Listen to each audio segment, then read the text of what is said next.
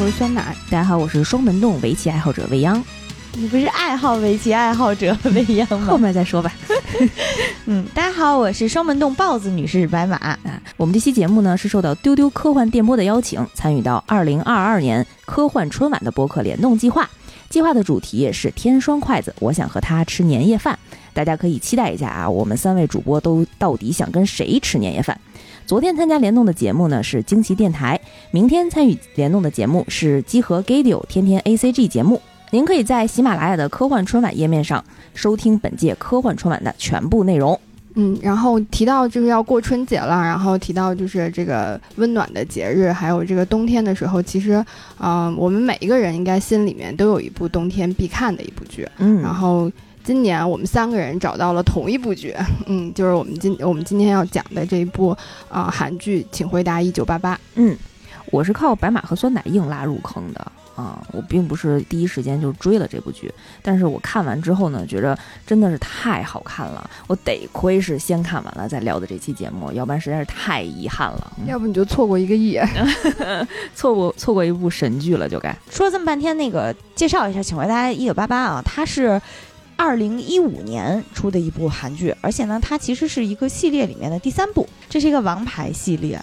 第一部呢是《请回答一九九七》，后来出了《请回答一九九四》，最后一部是《请回答一九八八》。嗯，其实反而是年代一直在往前的，嗯，口碑持续的在升级。到了一九八八这一集呢。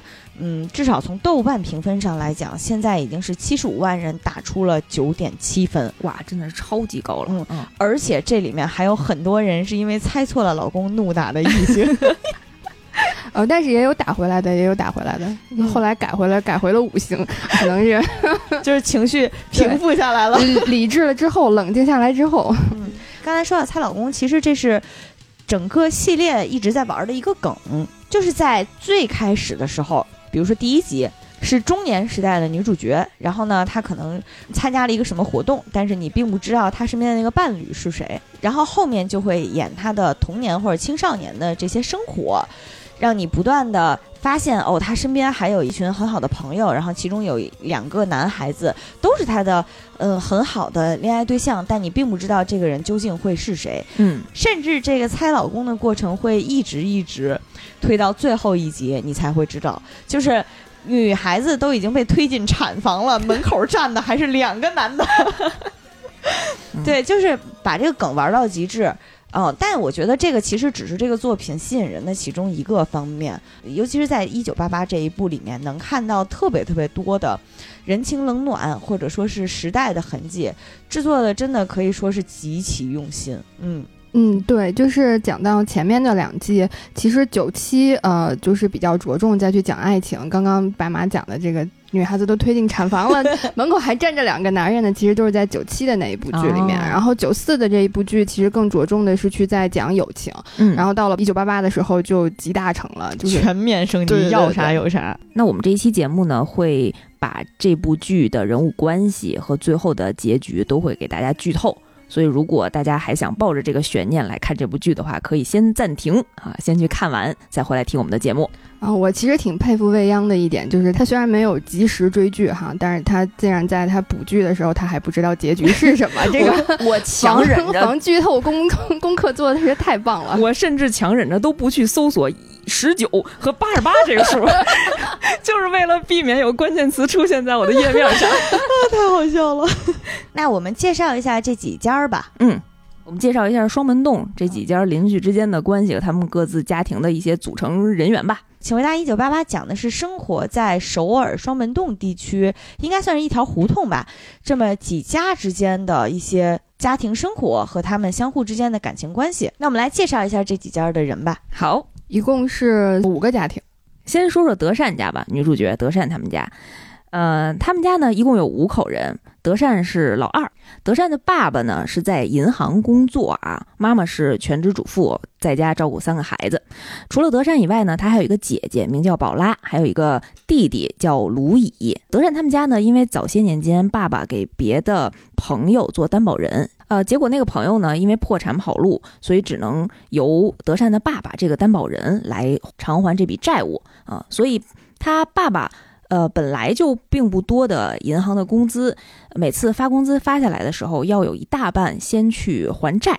所以他们家呢，其实过得还是比较拮据的，因为这三个子女呢，都是在呃上高中或者上大学，其实正是花钱的时候，嗯，而且他们家住的是这个半地下室的一个状态。对，就是也是因为家庭条件并不是非常富裕，所以他们一家五口人呢，都住在一个半地下啊，住在郑焕家的楼下，啊，然后甚至是厕所都是在卧室和客厅的外面，大冬天上厕所都得出门，多冷啊！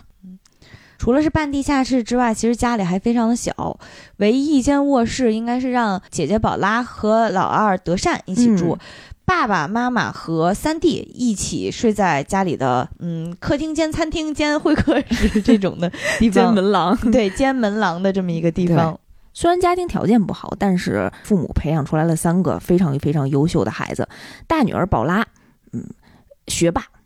啊，通过自己的努力考上了首尔大学，是一个非常厉害的高材生，连爸爸妈妈都没有想到。嗯德善我们就不不在这儿说了，后面有很多聊他的机会啊。三弟卢乙虽然只有十七岁，但是面相有四十岁的 老成的样子，长得有点着急啊啊！但是卢乙是一个真的非常善良啊、非常可爱的一个男孩子。呃，而且如果大家看到后半部分，会发现卢乙他有。极高的唱歌天赋，是的啊，温柔情歌王子。嗯，他们的妈妈李一花女士呢，是一个哎，我觉得是双门洞上一代颜值担当了，哎，真的太好看了啊，太好看了。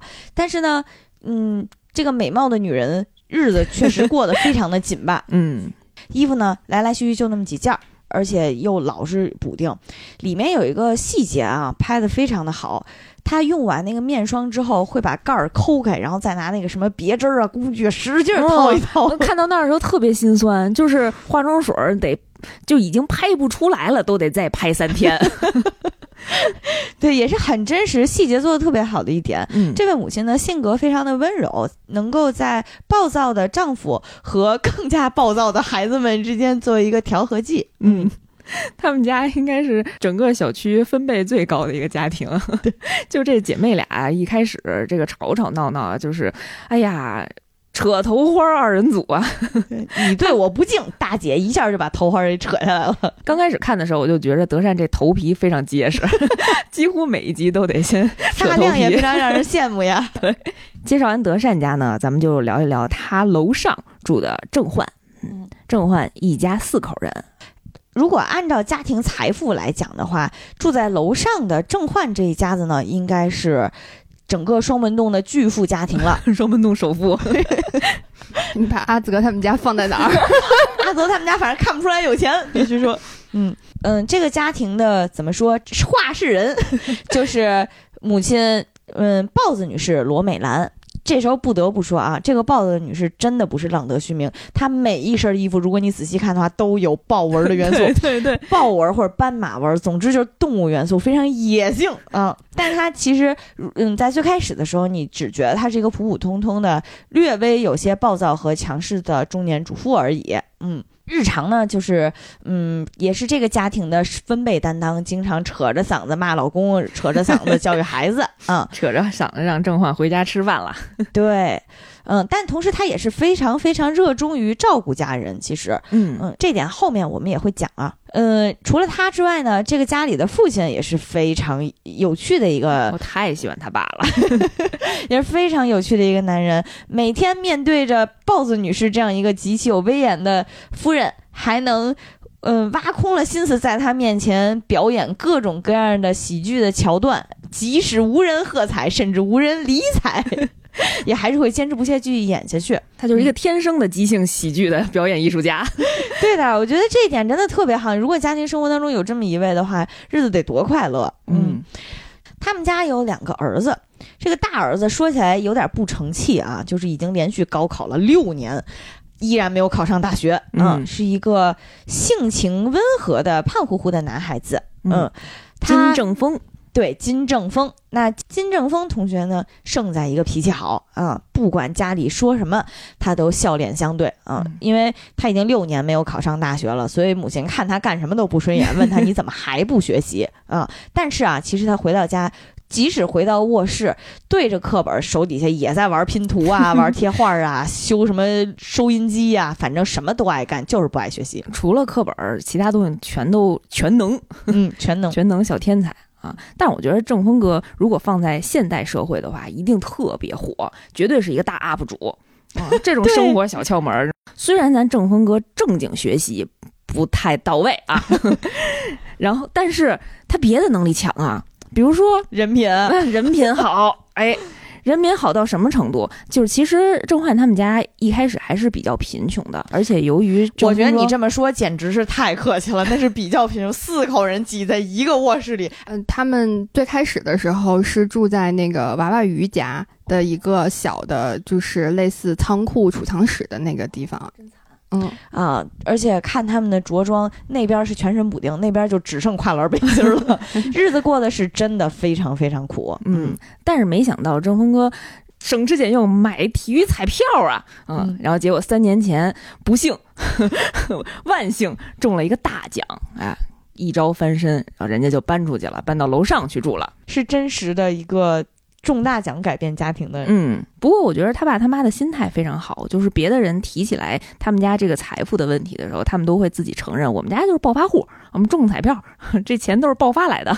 呃，郑峰哥的外形稍微有一点点胖，是有，我觉得是有一定原因的，就因为他从小的时候应该是有先天性的心脏病啊、心脏不太好，所以不能去进行剧烈的运体育运动啊，所以其实一直在家。他爸他妈也非常不容易把他培养成人，培养长大其实这么看来，正峰哥就是郑焕他们家的吉祥物。啊，真的是，嗯、就是嗯，因为郑因为郑峰哥的这个好运气，所以他们就搬出了这个小房子，搬进了大房子嘛。嗯。然后嗯，可以看到就是家里所有人其实都很照顾郑峰哥，就挺奇怪的哈。他作为哥哥，却受到了全家最最好的优待。嗯其实原因是因为郑峰哥小的时候他是有这个先天性的心脏病的，嗯，然后呃，就是经历了很多次、很多次的这个大的手术，嗯，所以家里其实对于他的要求或者对于他的期待来讲，就是你能健健康康的、平平安安的生活就就够了。所以家长也其实对于他这个六次没有考上大学，就后面可以看到，就是金社长，就是他们的爸爸，就是有跟呃郑峰哥讲说，嗯、六次都没有考上大学也没有关系，我希望你能够挺直腰板，然后能够好好的、健康的、平安的、快乐的生活就够了。嗯，也是爸爸妈妈对他的一个祝福吧。嗯他们家的二儿子呢，也是这一部里面这个猜老公的备选之一。嗯，其实大名叫金正焕，但是因为他的行为特别狗，至少在我们女主角德善眼里，行为特别狗嗯啊，所以被称为狗焕。嗯他们家院里确实也养了一只狗啊。狗焕的特长呢叫不动声色。我觉得客观来讲啊，狗焕不是长得特别帅的那种男孩子，确实是一张比较有个性的脸。啊、嗯。按现在的话说，就是高级男模脸吧，可能，嗯，但是他在日常生活当中也确实有那种高级男模的冷酷和嗯不爱搭理人、不爱表露自己的感情等等一系列的表现。嗯但其实骨子里还是一个很温柔的人，在情感方面其实很细腻。嗯是的，其实他是一个非常隐忍，然后又很包容。嗯，不能再说了。哎呀，我这个心头痛啊！再来说说郑焕的同班同学吧，也是他们双门洞这个胡同里另外一个从小长大的一个青梅竹马的一个小男孩儿，叫善宇啊，叫嗯程善宇。我非常喜欢他。哎呀，非常喜欢他。程善宇就是别人口中的别人家的孩子，嗯，就是大家口中的别人家的孩子，学习也好，体育也好，人真的是非常正直且善良。长得还帅，对，长得真的是标志的那种帅。嗯对，就是嗯，端正大方。嗯，对。然后善宇家呢是一个单亲家庭啊，他的父亲因为两年前出了一些意外去世了啊，由善英由妈妈善英独自抚养长大啊。善宇还有一个特别特别可爱的妹妹，当时在剧中应该只有三四岁吧啊，珍珠特别可爱。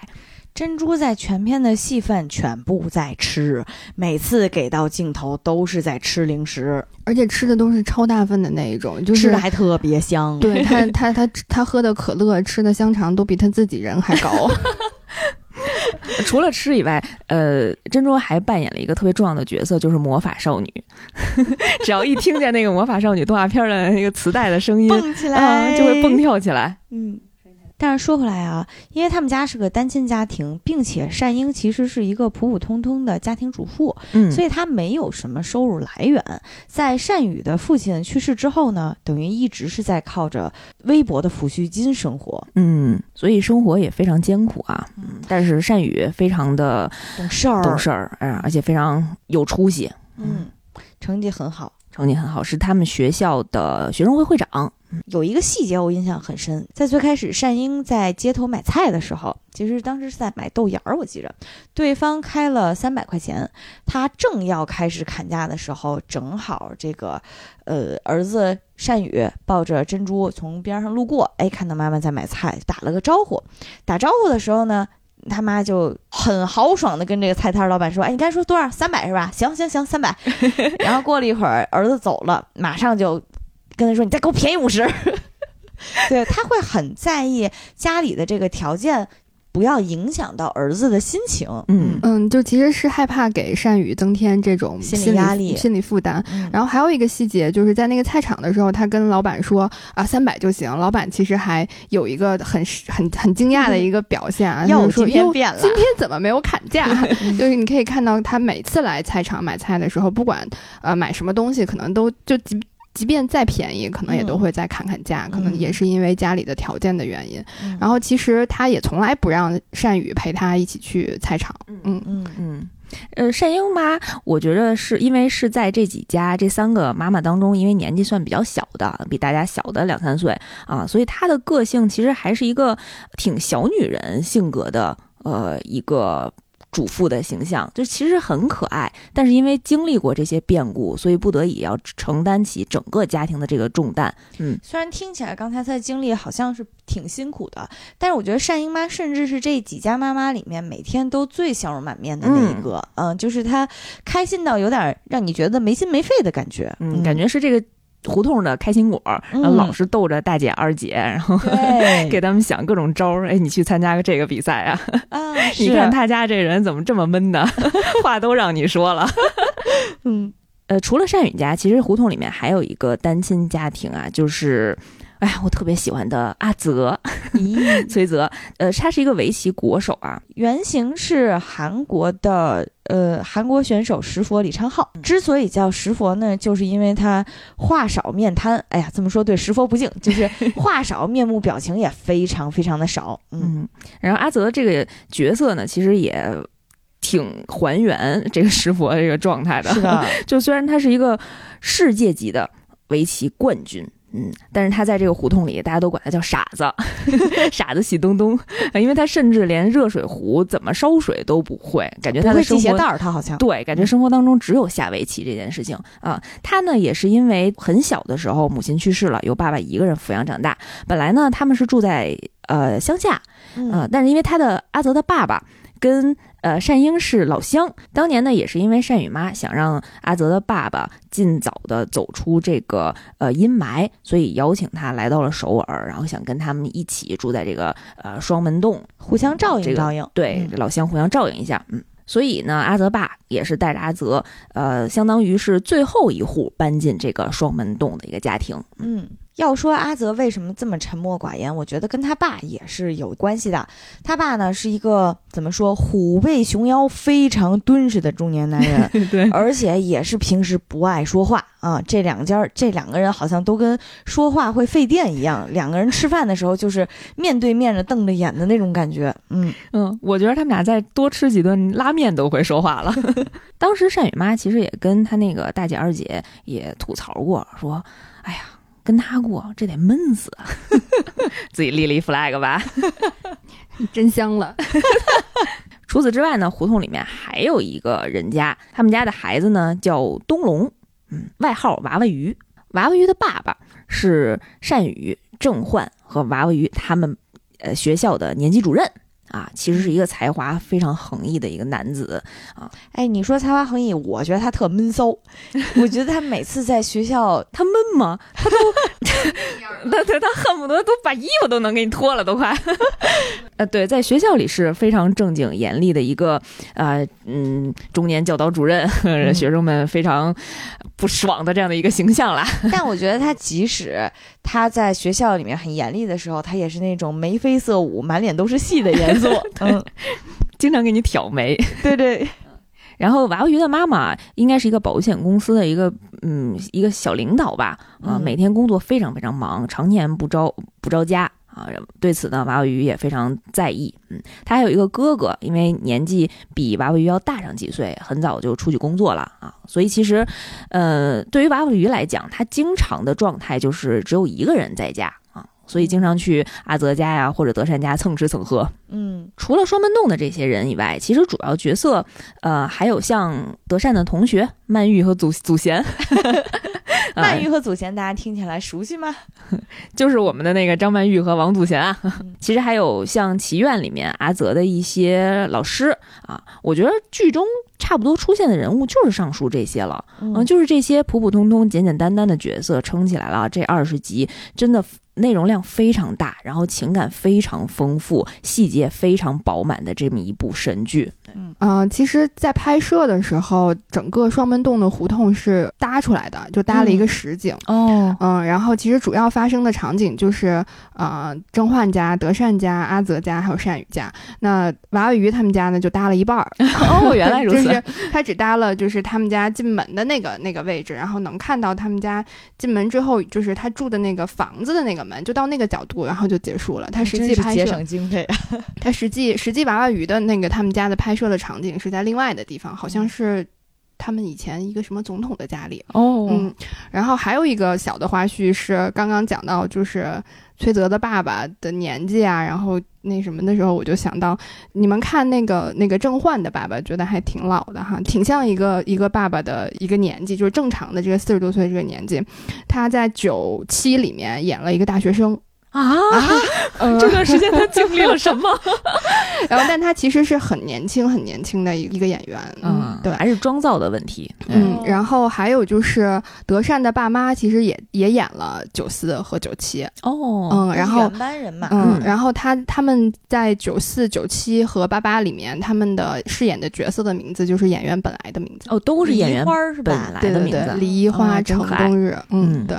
所以其实就是《请回答》系列啊，就是它在嗯整个的演员的安排还有剧情的安排上，其实有很多的那个时代感的那个元素是十分强的。嗯，像九七，其实它就是讲了追星的那个阶段，九七年刚好是 H O T 和水晶男孩最火的那个时间。哦，对。然后九四的时候，就是从小的地方来到首尔去上大学，小地方和首都的这样的城乡差别、差异化的那个元素。感也特别强。那到了八八的时候，其实刚好赶上一九八八年的这个汉城的奥运会，然后它整体的那个时代感就会更强。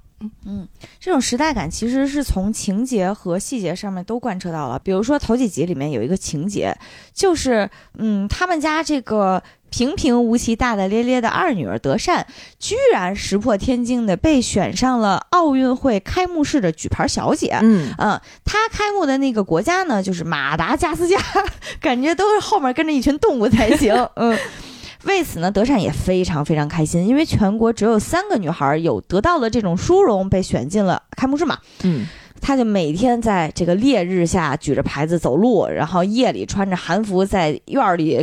对着狗走路，就是永远都是在练习自己的步伐、笑容，然后还有这个姿势的稳定度，真的是很用心。嗯，但是呢，晴天霹雳，马达加斯加他退赛了啊。当时是有一个记者团来采访，然后采访这个呃风华正茂，然后又特别认真努力的呃这个举牌小姐德善，她的一些心情，她训练的时候，然后为国争光的这些荣耀感啊。结果这个记者就问到了一个问题，说：“那你对于马达加斯加退赛你怎么看？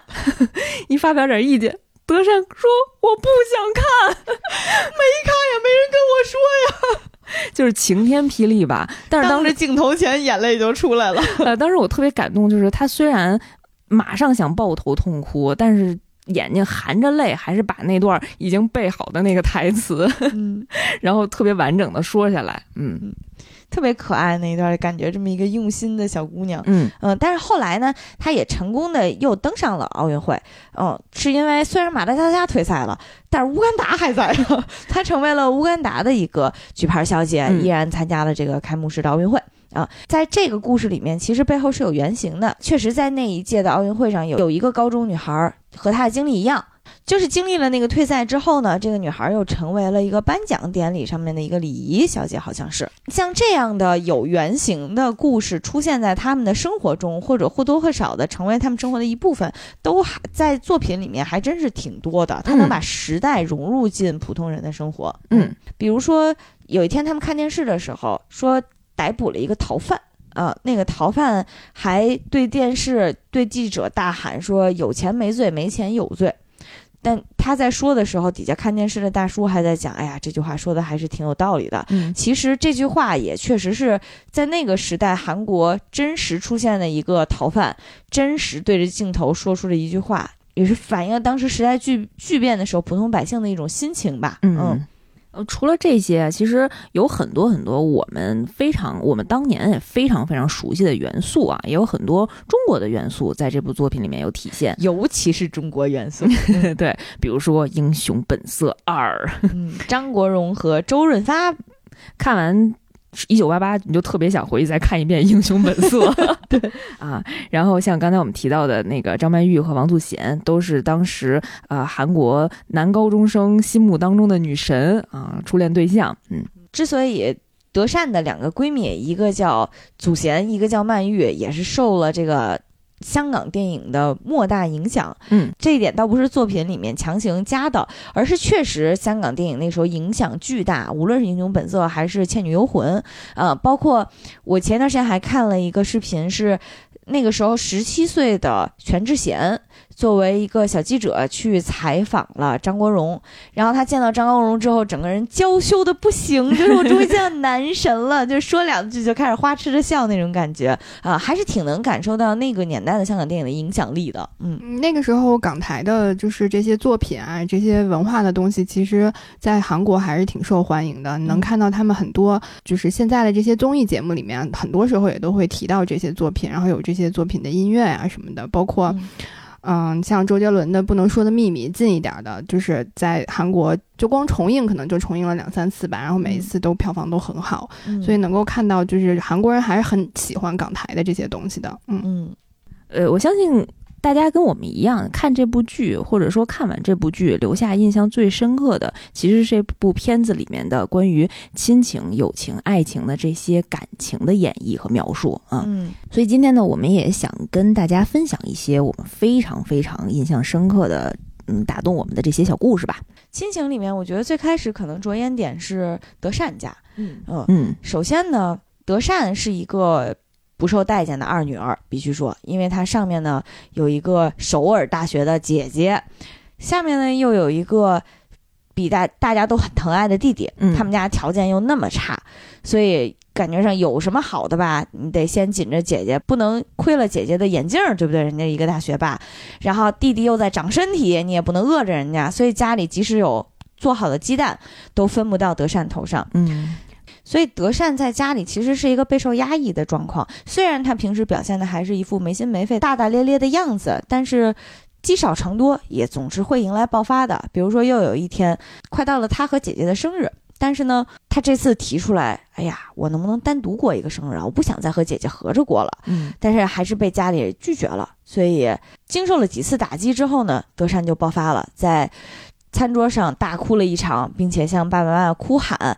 为什么只有我是德善？为什么我是那个没有人疼爱的女儿？”啊，从他们三个人的名字就能看出来，德善就还是挺缺关注的，也挺缺爱的。就是姐姐宝拉和弟弟卢乙，嗯，有的有的翻译就直接翻译成余晖，嗯就是他们两个人的名字，就是在韩国的发音里面和这个呃落日、夕阳还有朝霞是呃同样的发音。嗯，所以其实我们在看就讲到那个德善的那个他想要自己的生日蛋糕的时候，他就会一直喊说：“为什么只有我是德善？”嗯，是这个梗哦原来嗯是是这个原因思，就是是有诗意的这个名字的，有有哦这个寓意的。但德善就是谁都可以叫德善。哦。嗯这个爆发也有刚刚白马讲过的，就是他在是知道马达加斯加退赛啊、还没有下一个机会的时候啊、也是双重打击啊，导致的这个在家里面就爆发了。嗯，可能他以为自己作为一个普普通通的小女孩儿，然后终于能够在全国性质上的这么一个大活动上露脸，结果却又一次失望了。然后回到自己家里的时候，居然又一次被忽略掉，所以才会有这么大的爆发。当然，家里也不是简单的就听之任之，而是派了父亲去外面找到这个非常失落的二女儿，对她进行了一番非常真诚的道歉。嗯，这个道歉可以说是全片的第一个金句了。嗯嗯，我记得当时是德善参加完奥运会，然后带着很多纪念品，然后回到了这个胡同，然后爸爸特意给他在小卖部买了一个冰激凌，因为以前的冰激凌都是只给弟弟买的，嗯，嗯然后爸爸也语重心长地跟德善讲说：“爸爸，我呢也不是一生下来就是爸爸啊，这也是我头一回当爸爸，嗯所以有的事情做的不到位，然后也希望女儿能够多多关照。”嗯，那块儿应该是我看这个片子第一次破防吧？啊，第一次彻底破防。我觉得爸爸那一段的情绪，与其说是语重心长，更不如说是坦诚相待。嗯他以一种非常谦逊的态度在告诉自己的女儿：“我就是，我希望我们能互相支持和互相帮助。爸爸也有做的不对的地方。”嗯，啊这点我觉得已经非常难了。对，当你以为这个皆大欢喜非常圆满的时候，然后结果没想到编剧又挖了一个扣儿，嗯，就是他们家煤气泄漏了，他爸妈把他姐姐和弟弟搬出来以后，然后突然想起来，哎呀，好像少了点什么。就看德善 靠着自己 憋的那口气爬了出来，靠着自己顽强的意志品质，从屋里爬出来，然后又爬到井边喝了口水。嗯然后拉到二零一五年现实的时候，演中年德善的时候，角色还讲说：“哎呀，我现在脑子有点晕，可能是年轻的时候中煤气了吧？煤气吸的太多了。”嗯，那这个片子其实就是泪中带笑，笑着笑着就哭了。嗯嗯，我觉得这个德善爸爸讲，他也是第一次当爸爸，那个给我的触动，其实是一个第一次看到从父母的角度，然后去理解他们。嗯然后去看到他们可能在做的很多事情的时候，在我们不理解的时候，他们其实也是抱着忐忑的心情，他们也不知道做的到底对还是不对，然后也是尝试着来的。我觉得那个视角让我觉得编剧的，嗯、在这个。父母和孩子的这个亲情和互相理解上，它其实是有一个视角的转换，然后嗯还有一个挺妙的这样的一个洞察，然后能够一下子就拉近了父母和孩子之间的这样的一个关系。嗯，谁还不是第一回当人了？呃，除了这一幕，我觉得让德善看到父母也非常不容易的一个情节，就是呃，德善的奶奶去世的那个片段。嗯当时他知道奶奶去世之后，其实是嚎啕大哭，然后抱着姐姐痛哭，然后他们也是赶了夜班车，赶回到奶奶的老家，然后结果一进门，然后发现整个这个大家庭院子里就跟过节一样。啊，就大家有说有笑，然后凑在一起吃着拉面，吃着泡菜啊，甚至几个姑姑之间，然后还互相类似于攀比一样，说：“哎，你看我这戒指啊，嗯齁亮齁亮的。”然后爸爸妈妈整个场面一片欢欣和祥和嗯，，那仨人进去都傻了，说这个难道不是这这是什么喜事儿的现场吗？然后三个人特别不能理解，因为德善我觉得多少还有点愤懑。嗯，嗯德善因为德善特别喜欢奶奶，所以嗯刚在片子当中演完了自己对奶奶的这个尊敬和爱戴，然后马上出现的这种情况，所以他在现场，我觉得他马上马上又要爆发了，就要跟所有的这个长辈跟吼起来了嗯啊！结果就在这个宴席，呃，持续了很久之后，然后爸爸一个人已经送走了所有的宾客啊，自己一个人落寞的坐在桌前，独自的喝着闷酒，然后突然之间，啊、爸爸的大哥回来了，嗯。就是他们一直在等待的这个长子回到了家中。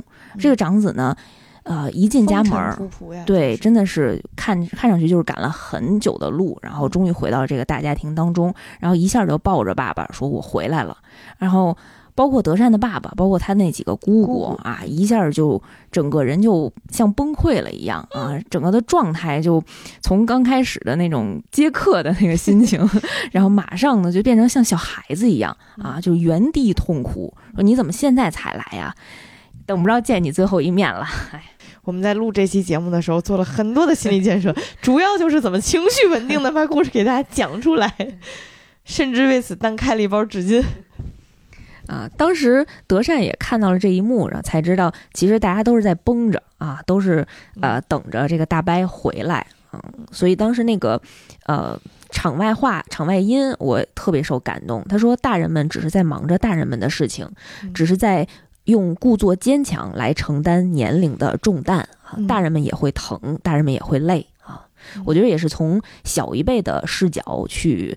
呃，体恤啊，长辈的不容易吧？嗯，就是第一次看到了爸爸妈妈，就是不再是爸爸妈妈的身份，是作为儿女、作为孩子，他们的这个坚强的外壳之下的那个很脆弱的那一面。我觉得那个等等大哥就是从国外赶回来的那一幕，还是。还是挺长兄为父的那个感觉，就是觉得所有的呃这些不容易，所有的这些难过，都是需要等到最亲的人回来之后，嗯，才会去分享出来，才会去去破防了。对对，真的紧绷的那根弦就断了。也是第一次让小辈们看到，说无论自己的父母有已经是多大的年岁啊，他们其实在失去自己父母的时候，也依然是一个孩子啊。我记着我小的时候，我闺蜜有一次给我打电话，她她说那个反正她听起来声音挺低落的，嗯，我就问她怎么了，她说她姥爷去世了，但其实啊，她的生活当中没怎么出现过姥爷，啊，她说她那天特别难过，是因为她回到家之后呢，就发现她妈妈坐在餐桌旁边，特别特别伤心，然后呢，她妈跟她开口说的第一句话就是妈妈没有爸爸了，嗯。嗯，其实就是呃，亲情这一块儿，其实，在第一集就是讲了德善的这个德善和爸爸的一个真情的一个告白嘛。嗯，然后第一集其实我后来第二次再重温的时候，发觉就是这一集讲的全部都是父母和孩子的这样之间的一个关系。嗯，然后那还有另外一个让我觉得还挺，就是我听我挺有触动的点是，其实是豹子女士和狗焕。嗯，然后就是刚刚也讲到了，就是这五家人住在同一个胡同里面，然后他们的孩子都在同一个学校，甚至是同一个班，甚至他们的座位都是同桌和前后桌这样的关系。嗯，但是其实，在他们这个父母和孩子的这个关系就确实完全不一样的。豹子女士和狗焕就是同住在一个屋檐下，但是关于狗焕的一切，她其实都是从善宇妈那里听到的。嗯，因为善宇是和善宇的妈妈无话不说的。对，善宇跟善宇妈妈就像朋友一样啊，什么都说。对，嗯。而且关系就关系非常好，嗯，而且就是呃有几个还挺搞笑的点吧，就是挺有趣的这样的那个画面，就是呃韩国的胡同他们都是会在外面有一个那种小桌子，然后就是会就是白天的时候，嗯会有不同的人，比如说不上班的人就坐在那儿聊天儿，或者是坐在那儿，比如说我每次看到那幕都觉得特别温馨，对对对，嗯，然后其实嗯白天孩子们都去上学了，然后那那个嗯德善妈呀郑焕妈。呀，还有善宇妈就会坐在那儿，一边坐着家务活儿一边聊天儿。豹子女士就从善善宇的妈那里听到了很多关于郑焕的故事，关于自己儿子的故事，关于自己儿子的事儿。比如说，同一天，他们都和家里要了。钱说是要交班费，善宇只要了一千韩元，嗯，但是郑焕狗焕却要了三万韩元。哎呀，这孩子 家里中彩票就是不一样啊！而且这三万韩元到底是用来干什么的呢？豹子女士一点都不知道，她根本不知道，呃，收集班费、交班费是为了要给自己的他们他们的班主任做新婚礼物的。嗯，然后还有就是学校里他们可能是有了考试了，嗯，然后呢，但是豹子女士并不知道学校考试了，她甚至就是她连考试都不知道，她甚至都不知道自己的孩子、自己的儿子考了第一名。嗯嗯，然后还有就是，我觉得是最让豹子女士震惊的一件事情，就是她从善宇的妈嘴里知道郑焕的。运动鞋被学校的小霸王抢走了，对，嗯，是被霸凌了嘛，相当于。对。然后这个其实是，呃，那个运动鞋是 Nike 的运动鞋啊，就是这个是可以八八年的 Nike，对对对，是可以跟八二年的拉菲是差不多的概念了，朋友们，可以体现出这个双门洞首富的家庭条件了。嗯，然后但是豹子女士一点都不知道，当时有一个细节是这样的，就是郑焕被抢了鞋之后回到家里，她回家的时候穿的是一双拖鞋。嗯嗯，然后 boss 女士都没有发现，嗯，然后这个其实，呃，就是在听到善宇妈讲完了这个被抢了运动鞋的事情之后，嗯，boss 女士才仔细的看了一下回从放学回来的自己的儿子穿的是什么鞋，穿的又是。呃原来的那一双旧的运动鞋，所以当时豹子女士就十分的。呃，我我觉得他那个表情还挺复杂的，一个是对于儿子的一个担心，还有一个就是懊恼。嗯，对，然后还有就是，就是他在前两次善宇妈逗他的时候说：“哎，你怎么什么都不知道呀？你儿子什么都不跟你说的时候，他还会逞强，还会说我都知道，我只是没说而已。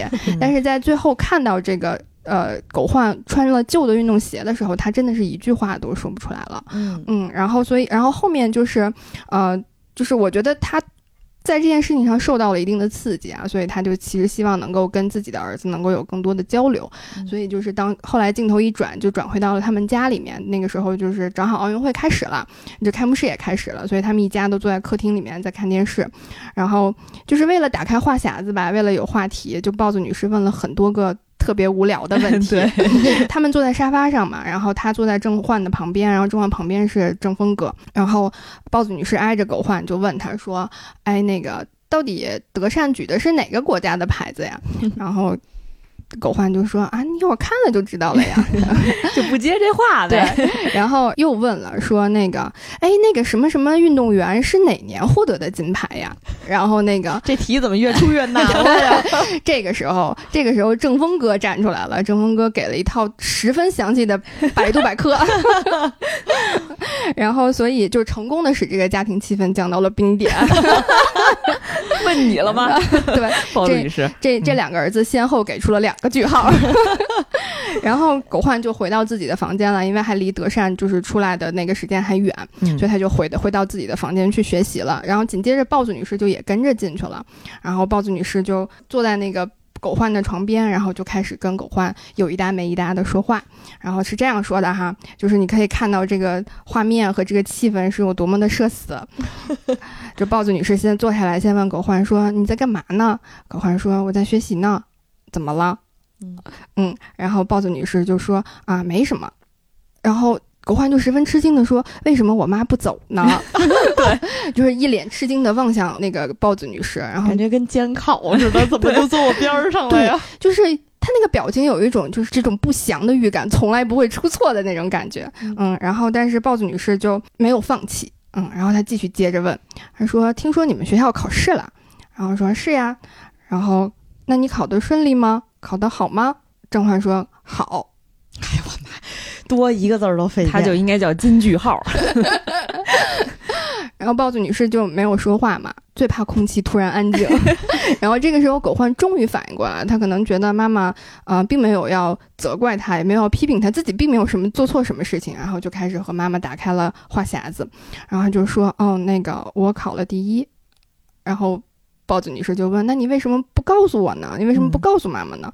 甄嬛说：“嗯，也不是什么重要的考试，根本也不计入成绩里，所以也没什么可说的。”然后这个时候，豹子女士就发出了大招，发出了最终的绝招。她十分的诚恳，然后她就是一边呃，就是拿起了桌上的那个跳棋的棋子，然后一边摸着棋子，一边好像还挺心不在焉的那个那个感觉，跟跟甄嬛讲说：“嗯。”妈妈什么都想知道，就是以后你能不能把你的事情也都告诉妈妈？说你知道妈妈有多羡慕善宇妈妈吗？就是善宇什么都和妈妈说，你也和我说说吧，就算不是全部，你考虑一下，讲几样也行。嗯，就是你和我说说吧，说要不然妈妈和其他的阿姨们在一起，其他妈妈们在一起的时候，我什么都不知道，妈妈太不好意思了，妈妈太丢人了。嗯。然后狗焕这个时候就笑了嘛，然后他说点点头说知道了，然后豹子女士就在这个时候站起身准备离开房间了，嗯，她在离开房间的时候，就是她已经往外走了，然后又走回来了，然后这个时候郑焕是背对着她的，因为她坐在这个这个椅子上学习，嗯，豹子女士给了狗焕一个十分笨拙，然后十分。有距离感的一个，就是你感觉好像抱上了，但是又没有完全抱上的一个十分生疏的拥抱。然后这个时候，狗焕就抓住了一个绝妙的机会。我觉得这个也是编剧的一个很娴熟的一个手法哈。嗯，狗焕在这个时候就说：“妈妈，给我买双运动鞋吧，我的鞋弄丢了。”然后豹子女士当然是高兴的不得了了，然后就答应了，恨不得第二天就就叫自己的儿子说：“儿子，我带你去买鞋吧。”然后。狗焕说：“妈妈，还是你给我钱吧。这儿子不要也罢。” 对，就是我第一次看的时候，就是被那个生疏的拥抱和豹子女士的话就是所打动的。就是我有的时候，这两个细节就是准确而淋漓尽致的表现出了狗焕的寡言少语和就是豹子女士她其实一直以来的这种强悍的这种性格，就可能因为不管是家庭的关系，还是因为她的责任的关系，以及母子之间就是他们的交流，以及他们对彼此爱的表达到底有多匮乏。嗯嗯，我觉得这个是特别特别东亚的一点，放在我们国家，我觉得我们这一代的父母，或者是上一代的父母，都会有这样的问题，就是我们可能很难和父母去讲说“我爱你”啊，或者是有拥抱的这样的一个动作，这样的一个行为，所以，呃，就是更多的这种。他们对我们的爱，或者说我们对他的爱，可能就是通过我们去互相买点好吃的，嗯，做一顿很丰盛的饭，送一件很贵的礼物，这样的方式来表达的。我觉得那个拥抱对我来讲，虽然看起来很生疏，而且很很搞笑，但是是一个，我觉得是一个打开母子关系，包括你怎么去理解父母的一个很重要的一个一个起点。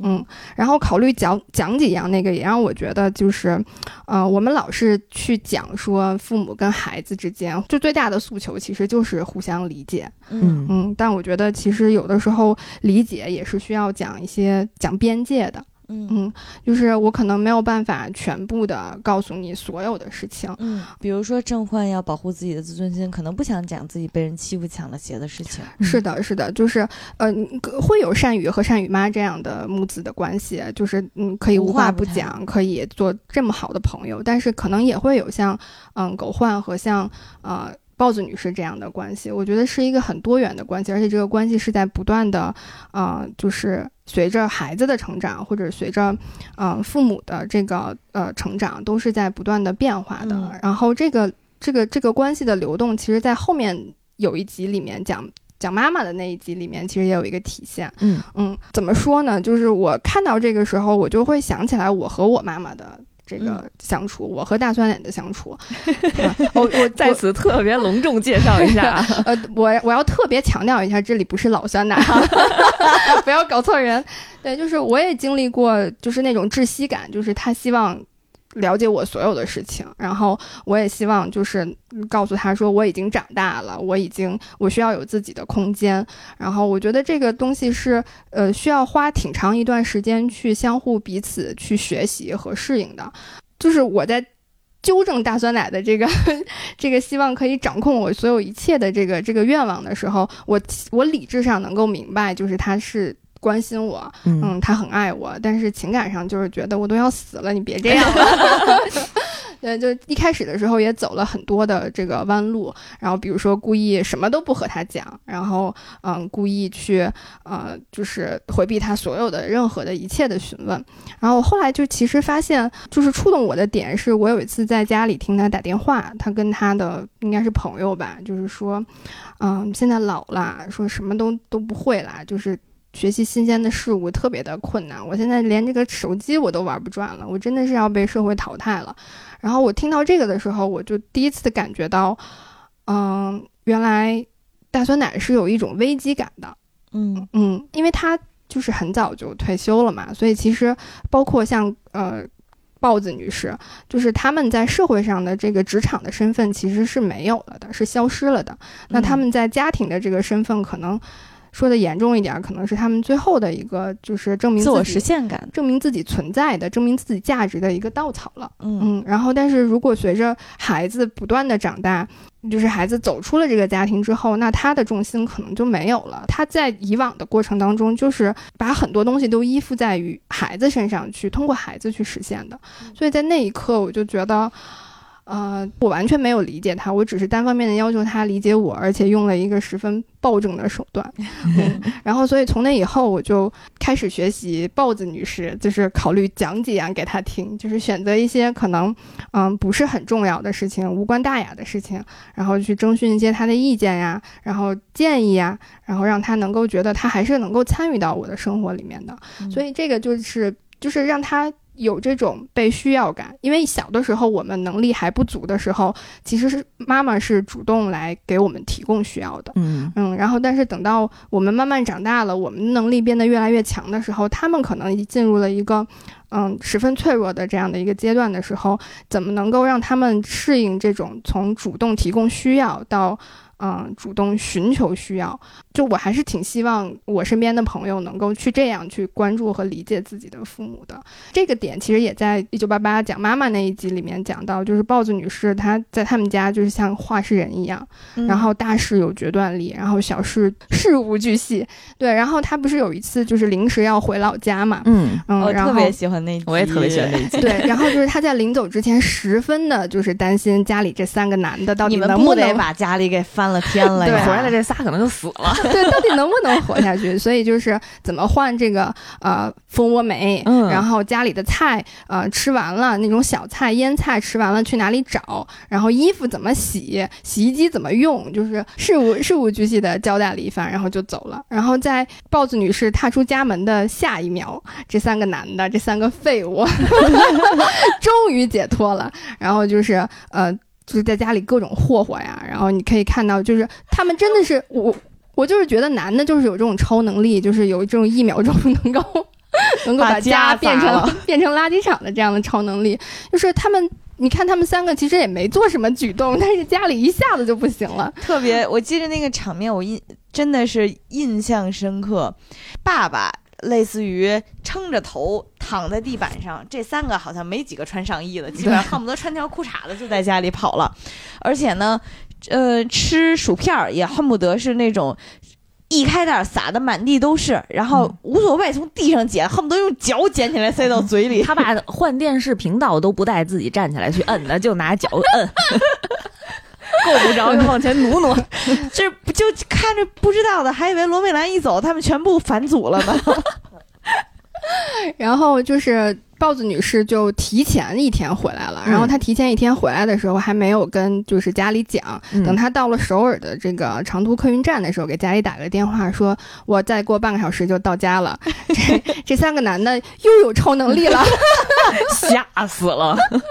对，就是呃收拾呃客厅的、打扫的、洗碗的，然后换煤的，嗯，然后就是在半个小时之内迅速的解决了打扫了战场，然后就迎迎接了豹子女士回家。光亮一新啊，嗯对那个家嗯对对，然后就和豹子女士离开的时候一模一样，嗯，就感觉这两天什么事儿都没有发生过，然后可把豹子女士给气坏了。就是特别的失落，嗯。就是她感觉就是，我觉得就是那个感觉就是剥夺了她在这个家里面的唯一的一个价值的一个体现，需要感，嗯嗯。嗯，然后所以他连续好几天都特别的消沉，然后这个时候我们的这个心理咨询师娃娃鱼就上线了，给狗焕出了很好的主意，然后狗焕就不愧是金家的二女儿啊，然后执行力也特别强，回家就干了三件事儿。嗯第一件事儿，先把自己哥的双手给烫了。没错，我当时看那一幕简直是残忍至极啊！残忍至极，对，一点儿都没犹豫。正峰哥正在煮拉面呢。一声惨叫。对，然后第二第二件事情是把金社长正在这个厨房里面换煤，嗯，上来就把煤吹灭了，就把火吹灭了，嗯嗯，然后下面干每干完一件事儿，都是一扯起嗓子就喊喊了罗美兰女士。对，嗯就是，然后接下来他又回到自己的房间，把自己的衣服整找的乱七八糟的，翻翻箱倒柜的，然后最后喊自己的妈妈说：“妈妈，我的短裤在哪儿？”嗯妈，哥又把手烫啦。嗯，对，就是这这这三件事情是接连发生的，嗯嗯，然后就搞得这个豹子女士就是手忙脚乱的，应接不暇的。然后，但是但是你能感觉他整个人神采奕奕。对对对，就是感觉豹子女士活过来了，嗯嗯。然后我觉得其实很多时候，我记得应该是龙应台写的吧，就是他其实写过孩子和父母的关系，从一开始就是一个倒计时的这个告别的这样的一个关系。嗯所以我们在自己的父母逐渐变老的过程当中，我们当然要嗯、去照顾他们的身体。我觉得可能更多的也需要去照顾他们的心理的一个状态，然后从子女的角度，就是更多的去理解他们，而不是从单方面的就是要求他们在像青少年的时候要求他们理解我。这个是一九八八就是在第一集里面给我的一个特别大的触动，加上就是德善的爸爸和德善讲，我也是第一次当爸爸的时候，我我才那个时候我才意识到说，啊，原来就是在父母之前，他也是一个独立的人，他也有很多。他自己的难处，他自己的困境，他自己的局限性，就不能因为他是父母，我就希望他能够，或者我就能，我就要求他做到所有的一切。嗯嗯，我觉得当时娃娃鱼说的那几句话也非常经典。他说：“嗯，因为郑焕来咨询他嘛，说我妈不高兴，我们家现在这么干净，收拾的这么利落啊。他其实娃娃鱼给他的建议就是，啊，你真的不知道你妈为什么不高兴吗？因为妈妈不在，家人还过得很好。”啊，这个话就点到为止，但是其实大家都懂了，所以当时那个旁白就说，如果你真的不好意思开口说妈妈谢谢你，我爱你的话，就说我需要你。嗯，其实，呃，对于我们现在这个年龄来讲，我们的父母可能正在处于一个刚刚退休或者已经退休一两年，呃，已经被这个。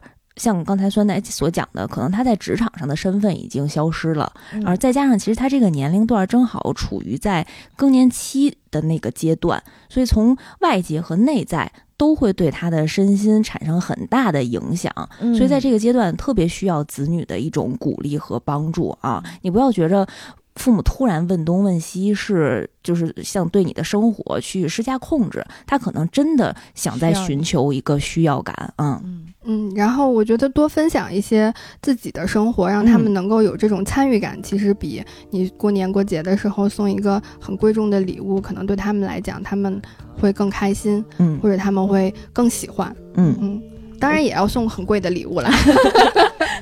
我推荐一点小技巧，我我如果不是工作特别忙的时候，我一般会周末，嗯，拉我爸出去遛弯儿，呃，也是就是也可能是我爸遛我了，就是，呃，一般走个一个小时，然后一边散步一边聊聊天，会分享一下日常的生活，嗯。呃，说到这个孩子跟母亲的关系啊，刚才我们也提到了另外一对，就是善宇跟他妈妈善英啊，他们俩真的是无话不说那种好朋友的相处模式。当时让我特别感动的一个情节，就是其实善宇的妈妈做饭，嗯。不太好吃，非常客气的说，啊，要不然就是咸了，然后要么就是酸了。但是每一次善宇都吃的津津有味儿。善宇还跟别的朋友说：“我觉得我妈妈做的饭可好吃了。”对，然后大家都说：“你真心的吗？认真的吗？”当时有一句台词是说：“只要能让妈妈觉得自己是幸福的料理王，再难吃的便当吞下去就是了。”嗯。就是有的时候善意的谎言也是有必要的啊！我当时就觉得，哎呀，善宇真的是太孝顺了啊！我可太喜欢善宇，我也非常喜欢善宇。嗯，其实善宇，呃，和善宇妈还有一点让我觉得还挺，呃，就是呃心疼的，就是后来善宇妈就是瞒着善宇去那个呃澡堂打工，嗯，然后去那个去帮人家洗刷洗刷那个浴室啊什么的。然后后来善宇就在无意之间就发现了这个这个事实，然后他就特别生气。他其实最想的就是说，嗯，不希望自己的妈妈出去打工，因为他觉得自己马上就要上大学了。只要他考上了大学，他就可以去兼职了。他只要兼职了，就有了收入，就可以补贴家里了。嗯，然后自己母自己的母亲啊。身体也不好，然后手上也有伤，他不希望自己的母亲这么辛苦。然后这个时候，就他看到母亲去啊打工的时候，十分的难过，然后也十分的生气。然后那个时候和就是宝拉姐在一块儿的时候，宝拉姐就说了一句，她说。你要这么任性的，就只让你的母亲理解你，只让只是为了让你自己没有这种自责和愧疚的心理，就让母亲去承受她自己的作为母亲的职责上的一个不不完整吗？嗯，我觉得那个也挺，就是能够感也能够感受到善宇对，呃，善宇妈的这样的一个疼爱和她在整个成长过程当中，她开始慢慢的去，嗯，接受，也愿意去和。善宇妈一起来去承担，一起来去负责家里的这个大小的一个事务。嗯，我还记得就是他的那个那一集的旁白，最终的一个结束的语是这么说的：“他说，听说神没有办法无处不在，嗯，所以就创造了妈妈，嗯，然后让妈妈能够永远的、一直的在我们的身边，照顾我们、守护我们。嗯，其实除了母子之外，片子里面还有一幕母女感情的呈现，让我觉得还挺动容的。嗯嗯，程宝拉就是德善的姐姐，那个非常暴躁的高材生姐姐。总给人内心 坚硬的感觉，呃，实际上呢，他在生活当中也非常的有自己的追求和想法，也愿意付诸行动。所以在剧情里面有一幕，就是在韩国当时的那个政治状况下呢，经常会有一些学生去做一些嗯抗议之类的事情，在当时的局势下，其实是很危险的。到处都在抓这些学生，但是宝拉作为一个嗯满头热血的一个有有理想的女孩子，反正她当时也是冲在第一线的。嗯，其实最开始啊，家里发现她做这些事情之后呢，是非常非常反对的，包括在家里和父亲大吵一架，然后母亲在中间劝架，各种也劝不动啊。后来有一天，她还是坚持深夜出去了。那一天应该是抓的非常非常的紧，宝拉呢也是被。抓在了当场，那是一个非常漆黑的雨夜吧。嗯，这个时候呢，是妈妈李一花赶到了现场。嗯，那一刻你能感觉到宝拉其实还是非常嘴硬的，然后一个绝对不会对自己立场进行让步的女生。她李一花呢，又特别想保护自己的女儿，本身。宝拉不认可这种保护，嗯啊，当时他妈其实已经说话完全语无伦次啊，就是没有任何的逻辑，只是疯狂的在表现我的啊，这个孩子非常的优秀，非常的善良，非常的好，不会做这些坏事，你千万不要带走他。就是你能体能感受到，就是母亲她已经不知道怎么办了啊，她没有。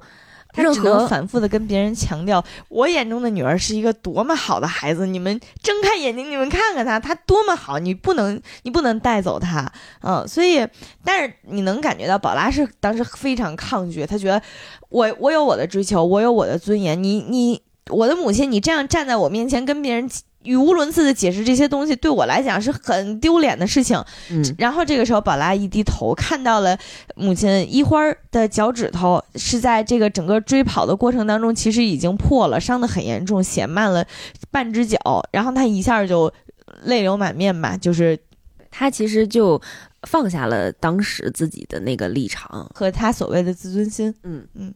当时那台词也很感人啊，他是说人真正变强大，不是因为守护着自尊心，而是抛开自尊心要守护别人的时候。所以我的妈妈很强大。嗯，哎，说完了这个母子和母女的关系啊，其实《一九八八》里面对于父子的描述，呃，也是挺多篇幅的。嗯，因为我感觉日常生活当中，儿子跟父亲这个关系还挺微妙的。嗯，因为可能在座我们三个是女生啊。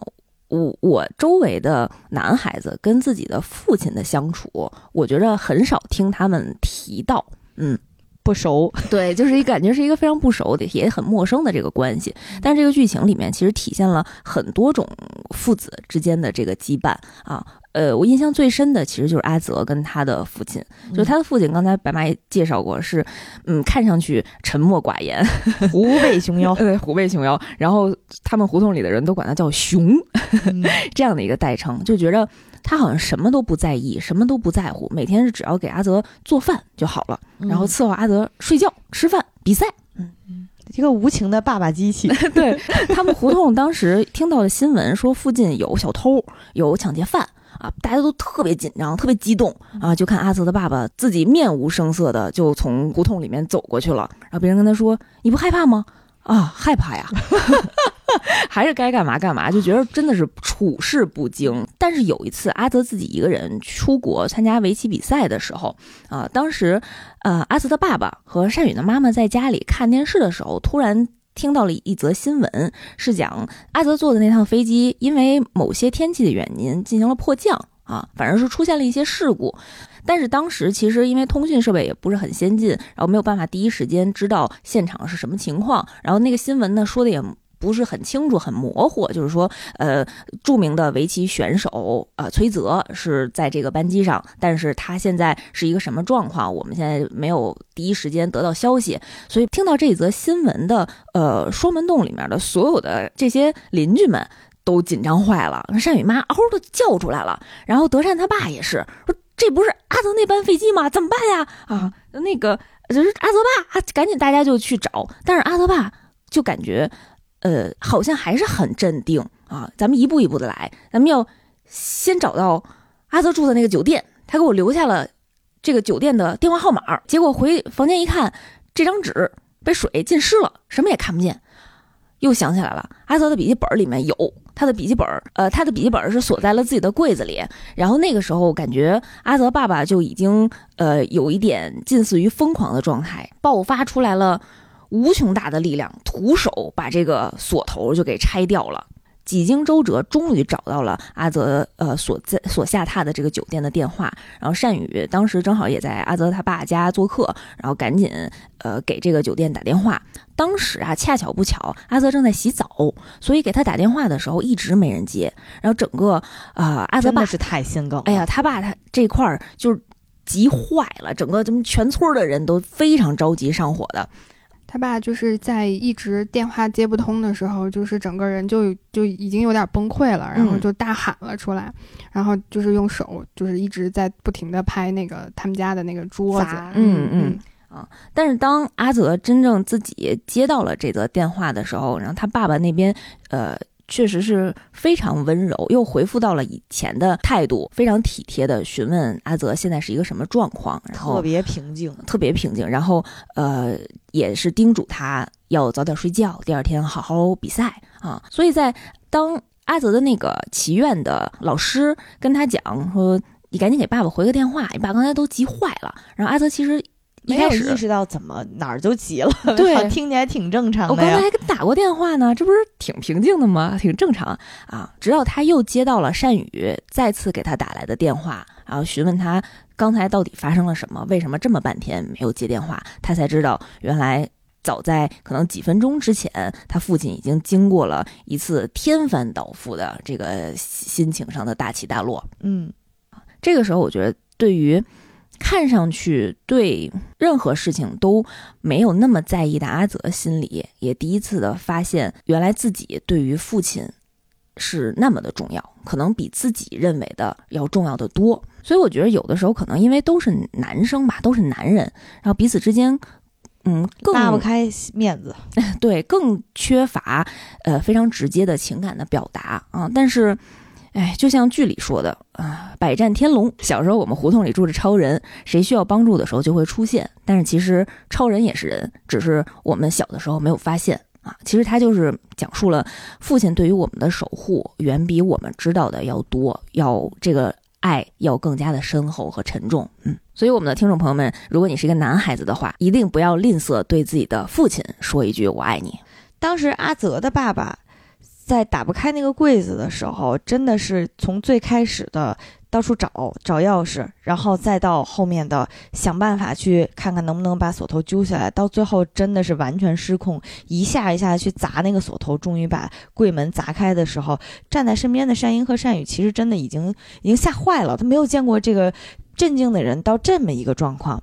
当时阿泽爸拿出了那个本子，他已经完全没有力气去翻开本子了，他的手一直在抖，他只能把本儿交给善宇，跟他说，在中间你帮我去打个电话，我现在什么都做不了了。嗯嗯，啊，对于父亲。这个角色的描述，我还有一段特别受打动的，就是宝拉姐出嫁的那一段。嗯，因为，哎呀，怎么说呢？因为宝拉跟她的父亲的这个关系呢，在剧中也跟德善和他父亲的关系有一个鲜明的对比，就是德善跟他爸爸像朋友一样，然后天天吵吵闹闹的啊，打打笑笑的。嗯，但是宝拉可能有点像这种像男孩子的这个。气场啊和性格确实也很少对父母表现出直接的那种感谢和爱意啊，但是因为呃作为一个长女，她也是提前步入了社会，赚了钱，所以首先想到的要给自己的家里人购置礼物啊。其实她给她爸爸很用心的准备礼物，但是当时好像她也不好意思，她爸也不好意思，然后她爸就错过了他亲手交付礼物的那个环节。就其实她给她父亲买了一个。嗯，衬衫虽然这个衬衫号小了，但是也真是精心准备的啊！当时第一次呢，也是托他妈 给把这个礼物交给了德善的爸爸。德善的爸爸真的像收到了一个宝贝一样，每天都穿这个衬衫。然后 尽管这个衬衫他穿上之后扣都要崩了，在吃饭的时候，嗨一稍微使劲，然后中间中间的第二个扣子就已经崩飞了。嗯，你怎么说呢？就是。宝拉每一次给他爸爸买的这个 身上穿的衣服和鞋，都不是他爸穿的那个号码，只能说心意到了，心意到。嗯，比如说在他参加婚礼之前，给他父亲送上了一个非常珍贵的啊皮鞋，他爸爸尤其是非常开心的穿着这双皮鞋参加了宝拉的婚礼。嗯啊，当新人向父母鞠躬的时候，宝宝拉才看到，原来自己给父亲买的这双鞋号码大了，大了很多。后面满满当当的塞了很多的纸，对，后面塞的这个纸呢，是德善在看到父亲这个走路啊，可能有点不太协调，然后非常暖心的给父亲的鞋的后面塞了两团手指啊，这个特别小的一个动作，我觉得反映了这三个人之间互相的这个关系。嗯啊，大女儿送父亲的这个礼物，表示了一份心意。嗯，然后父亲虽然强行穿上了虽然不合适，但是完全没有表现出来，然后也在最女儿这辈子最重要的场合穿了出来。然后小女儿知道了这件事情，也默不作声的直接给父亲的这个鞋里塞了纸，非常体贴啊，然后也非常照顾父亲的面子和姐姐的这个尊严。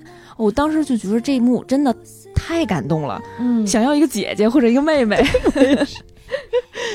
全给我配上同款。嗯，就是宝拉和德善爸他们没有办法正常的表达爱意，嗯，他们有的时候表达的爱意、表达的关心的方式，可能就是揪你头发，或者是训你。对嗯。对对，然后所以其实他们两个人最后能够就是互相去表达的方式是用笔友的形式对 对。呈现的，写了信，对，嗯。是互相给彼此写了一封信，然后在信里面，呃，用最朴素的语言、最简单的语言去告诉对方我爱着你，然后我希望你也能够呃一直知道我爱你。其实宝拉也是一个非常内敛，呃，不太善于表达情感的一个女孩子。她在婚礼，呃，她在婚礼当时也给父亲留下了这样一封信：“亲爱的爸爸，我觉得我应该说不出来，所以给你写信。我为什么就不会说呢？我跟爸爸很像吧？虽然我不完全懂你的心，但每次你叫我宝拉的时候，我也知道是让我看看你的意思。不时夹菜给我的时候，我也知道是你爱我的意思。”但为什么我就一直装作不知道呢？这一点最让我心痛和愧疚。我有话想，一定在结婚之前，看着你的脸对你说。最后还是这样写信说了。我是一个心怀歉疚、差劲的女儿，怕我只是叫你的名字就会哭出来。爸爸，我爱你，谢谢你。虽然住在半地下单间，可我得到了太多的爱。下辈子我也要做爸爸的女儿。爸爸，对不起，我爱你。呃，爸爸写给宝拉的信写的就是：宝拉呀，希望你不要忘记，从你出生的那一刻开始，你就是爸爸最珍贵的宝石了。我爱你，我的女儿，无比感谢你成为我的女儿。嗯感觉是一个互相成就、双向依靠的一个非常温馨的，嗯，这种父女之间的故事。我觉得除了长辈和晚辈，这个故事内容里面，其实对于呃同辈之间，比如说像兄弟或者是姐妹、姐弟这样的描绘也非常的深刻。刚才我们说到的郑焕他们家郑峰哥哥，嗯，郑峰哥哥因为身体不好，所以经常会做手术。当时有一集，他其实就要做一个很小的手术，就心脏搭桥里面的一个像换电池一样的一个小手术啊。那一集我真的也是崩溃了。那一集我崩溃的点，一方面是郑峰妈，就是豹子女士罗美兰，她对于儿子表面上表现出来了一种没太大事儿啊。我我们这不就是一个小手术吗？啊，你看妈妈这都恨不得吃着火锅，这是唱着歌了就去了。对我们一点都不担心，其实背后真的是非常的心疼，然后也非常的担忧啊，自己默默一个人在病房外面流眼泪啊。他还会，他还去找到那个大夫，嗯特别正式又是非常深深的在大夫面前鞠了一躬，说：“请你务必要保证手术成功。嗯，尤其是在手术结束之后，手手术顺利结束之后啊，然后罗女士还跟郑峰哭着说：“对不起，妈妈没有给你一个健康的身体啊。”那块儿我非常感动，但是嗯我没想到又让我再度破防的是郑峰哥。在全麻之后 醒来，叫到了自己的弟弟，把自己弟弟叫到自己身旁，然后非常虚弱的时候说的一句话，我当时因为看到正峰哥在做手术之前，把自己呃藏的那些宝藏啊，交遗物，对什么什么收藏那些小画片儿啊，然后自己的各种呃美女挂历呀，全都交给了弟弟，让弟弟帮自己保留，因为他老觉得自己这次，哎呀，想的还有点多。对，想的有点多，就感觉嗯不太吉利。那我想补充一下，这个手术的失败的失败的概率只有百分之二。对，但是当时渲染的就是一个可能要出事儿这么一个事儿，毕竟是心脏啊，搁谁谁不怕呀。然后，所以张峰哥刚醒的时候，把弟弟叫到了耳边，我以为是一个很搞笑的情节，就是说你掌握了 编剧的 套路是吗？就是能不能把我这些命根子还给我啊？是这样的一个呃台词，但是没想到他哥居然跟郑焕说。你鼻血好了吗？啊，因为弟弟在做手自己哥哥做手术之前一直在流鼻血，好像身体也哪儿出了一个什么小问题。哎呀，当时那一句台词出来的时候，我真的真是嚎啕大哭。我没想到，没有过多笔墨去描绘的这种兄弟之间的这种情感啊，因为你知道，一个人在做完手术，尤其是在全麻刚醒过来的时候。是脑子是懵的啊，是不太清醒的。是他本能反应。对他本能确实去考虑自己一直揪在心里面啊，放不下了这个担心的这件事儿，就是弟弟的身体情况。哎，郑峰哥真的是特别善良。嗯，就是说到那个郑峰哥和和郑焕他们两个之间的感情，其实后面有一集让我其实还挺受不了的一集，就是嗯。狗焕的梦想都是哥哥的梦想，就是呃，有一集就是娃娃鱼就问狗焕说：“你做事怎么这么没有长性呢？你你你的梦想都换了多少茬了？”然后这个谜底的这个答案的这个揭晓，其实是通过，嗯，通过爸爸妈妈去看郑焕小时候的这个日记来揭晓的。嗯，郑焕。他在他小时候的日记里面写到说，呃，哥哥，呃，想要成为呃马拉多纳，所以我的梦想就是我我要成为，我要替哥哥成为马拉多纳，我要做一个优秀的足球运动员。然后哥哥突然有一天喜欢上了乔丹，然后他就说，那我的梦想就是要成为一名优秀的篮球运动员。嗯，因为他知道哥哥身体不好，这些梦想自己完不成啊。然后呃，等到再转，他们看他们看的那个电影是什么呀？壮志凌云，壮志凌云。然后，嗯，哥哥说飞行员好好帅呀，然后想当飞行员，想当飞行员。然后那个时候，郑郑焕的梦想又变成了要去当飞行员。然后这个梦想，呃，也真的就是他觉得可能是他真的可以实现的。嗯。然后他，所以他在高考的时候，他报考了空军的啊，就是这个飞行员的这个这个专业。嗯。然后就被郑峰哥发现了。然后郑峰哥就是让我。觉得就是他说的，就是整部剧里面让我觉得最浪漫的一句台词。然后有一天，他约了那个郑焕，然后到他们家的这个院子里面去守候，呃，那那。那一年的流星雨，嗯，然后在流星滑滑落的时候，他许了愿望。然后他问郑焕有没有许愿，郑焕说没有。郑焕问：“那你许的愿望是什么呀？是希望能够和曼和曼玉长长久久的在一起吗？”他说不是。嗯，郑峰哥说：“我许了一个愿望，我希望我我愿我的弟弟以后都能做他想做的事情。”嗯，就是我觉得他们两个人的感情都是没有任何的。就是过多的笔墨的去铺垫，然后但是两个人的互相的你都能看出来，对互相的理解、互相的关注，然后互相的那种爱，就都是靠这些很简单的话语和很小的事情去体现出来的。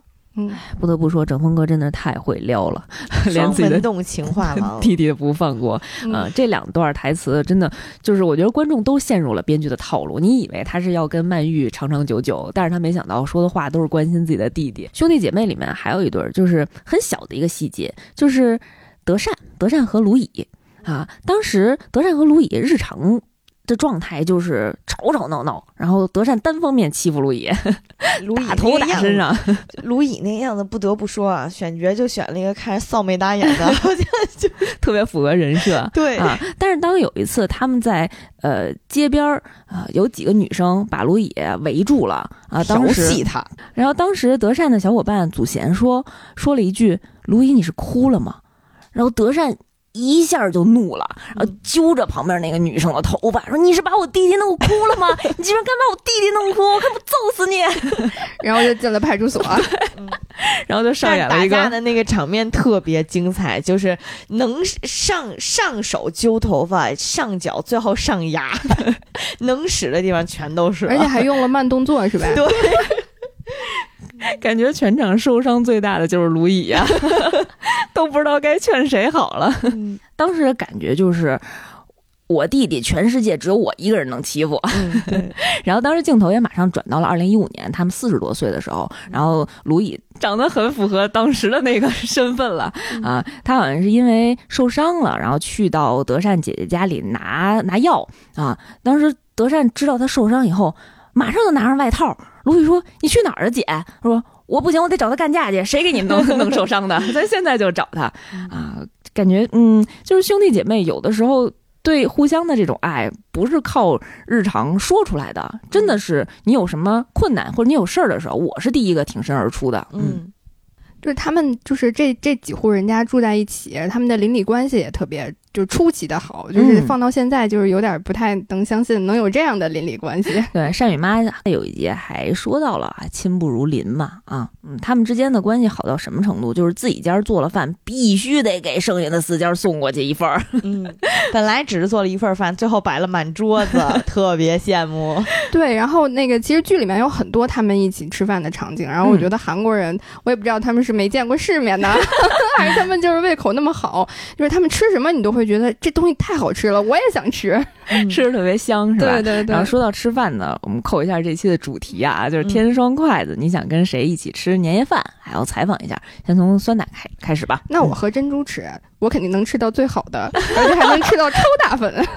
但是你跟珍珠吃，珍珠吃的最好呀。我可以给他放那个什么什么动画片儿、动画片儿的音乐，他他就可以去跳舞了，特别棒啊！白马呢？哎呀，两个人选不知道怎么选呀。嗯，我我想跟一个是跟正峰哥吃，因为正峰哥真的是哎双门洞情话王，你跟他吃一顿饭，你得多开心啊！而且他懂得特别多，每天跟变戏法一样逗你开心。是的，而且他他还特他也特别会吃。他特别会吃，他最后的结局应该是成为了一个类似于美食 UP 主一样的身份，对 对对美食评论家。对，嗯懂了，真的是，我觉得跟他吃一顿特别好。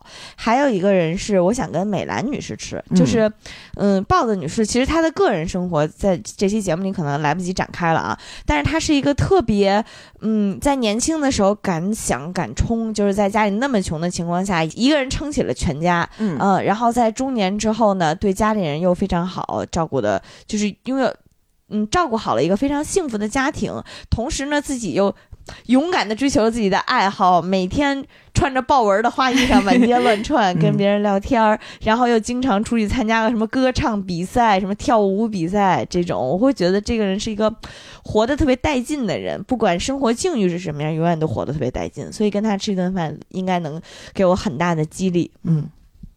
未央呢？我肯定要选择，哎呀，围棋少年阿泽了。我就看着他吃，我就高兴。我不为了吃饭，我就是看着他吃，你不怕他突然拿出来围棋吗？没事儿，我看他下棋。哎呀，要不然咱们还是让他们凑在罗美兰女士家里，咱一块儿吃吧，看着都挺开心的。对。说到他们之间的邻里关系啊，我觉得他们整个双门洞胡同里面这些人，无论是老一辈还是小一辈，互相之间的，呃，这种友谊真的也都非常的宝贵。就比方说善宇，善宇妈妈当时因为被自己的婆婆坑了啊，自己的房子其实是被抵押出去，她如果掏不出来一千万韩元，她这个房子就要交给银行，她就没地方住了。当时善宇妈也，呃。也非常独立自强啊，就没有开口管别人要钱，然后要靠自己的办法去借钱，然后换一个自己能够负担得起的呃房子。但是没想到当时是阿泽的爸爸啊，呃主动的为他承担了这个费用啊，当然也是说借给他，让他以后慢慢的还。为什么呢？因为阿泽的爸爸当时因为脑淤血住了院。然后其实是善宇妈不辞辛苦的啊、又喂水又喂饭，然后一直在非常细心的照顾。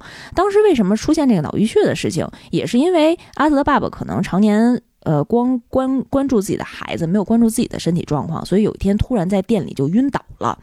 当时是德善的爸爸为了要跟阿泽的爸去喝酒啊。然后所以在晚饭过后，然后去到了阿泽的爸爸的店里，才看到了这一幕，看到他倒下的这个状态，赶紧在第一时间送去了医院。啊，当时那医生也说，真的是非常的万幸，你这个脑淤血要是晚来半个小时，他可能就会变成植物人了。嗯，从此德善爸也找到了喝酒的正当理由。对，还跟他妈说呢，你看，就是酒救的人啊。嗯，我就感觉他们这些。邻居之间互相真的是有真情在，然后互相真的是在你最需要帮忙的时候，我一定会挺身而出啊！而且我觉得他们之间的分享意识非常强。比如说，就像罗女士啊，虽然她是暴发户，她有了钱，但是她完全没有忘掉曾经帮助过自己啊，跟自己一起在这个胡同里生活的这个呃小姐妹、老姐妹们啊，每次约了。美容师 到家里来，肯定都会叫上呃德善妈和善宇妈一起来享受这个 SPA 时间，也是特别可爱。三个老姐妹躺在一起，一边聊着胡同里的八卦，然后一边做脸。对，而且自己只要是家里买了鲍鱼啊，或者买了什么。呃，大家都没尝试过的意大利国外的面条啊，那一幕我太喜欢了。虽然来的是意大利面，但是他们装在了一个铁煮了之后装在一个铁盆里，然后拌上酱，手抓着酱，说这个这么吃肯定没错，一定要拌上泡菜吃，吃出了韩国冷面的意思。对啊，所以自己有什么好东西一定要跟邻居分享，而且确实。其实就是变着法儿的想给宝拉，呃，经济上一些援助，其实是给他一些零花钱，然后雇他给自己已经上高三的儿子郑焕啊去进行辅导。他儿子可是考了第一名的呀，全年级第一名啊！宝拉要有这功夫，先给妹妹补补行吗？然后除了老一辈儿，我觉得小一辈儿的友情也都是在微妙当中体现出来的非常温暖的这种感情时刻。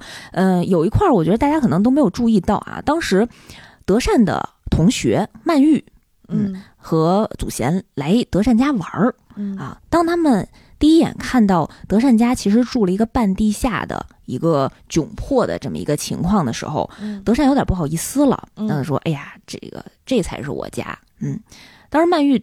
第一时间出来解围，因为曼玉是一个长相没有那么好看的一个姑娘，还当时还戴着牙套啊。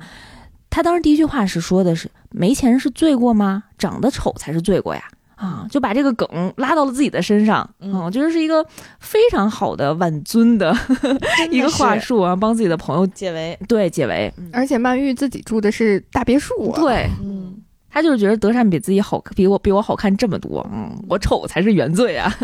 就是其实，在他们这些小伙伴里面，小一辈儿的这些小伙伴里面，还有一个挺重要的人物，我觉得就是是那种就是跟预言家一样的人物，就是娃娃鱼这个存在，他就是是双门洞小伙伴里面的心理咨询师。所有人有了不管是感情上的、学业上的苦恼，都会去跟娃娃鱼去做咨询。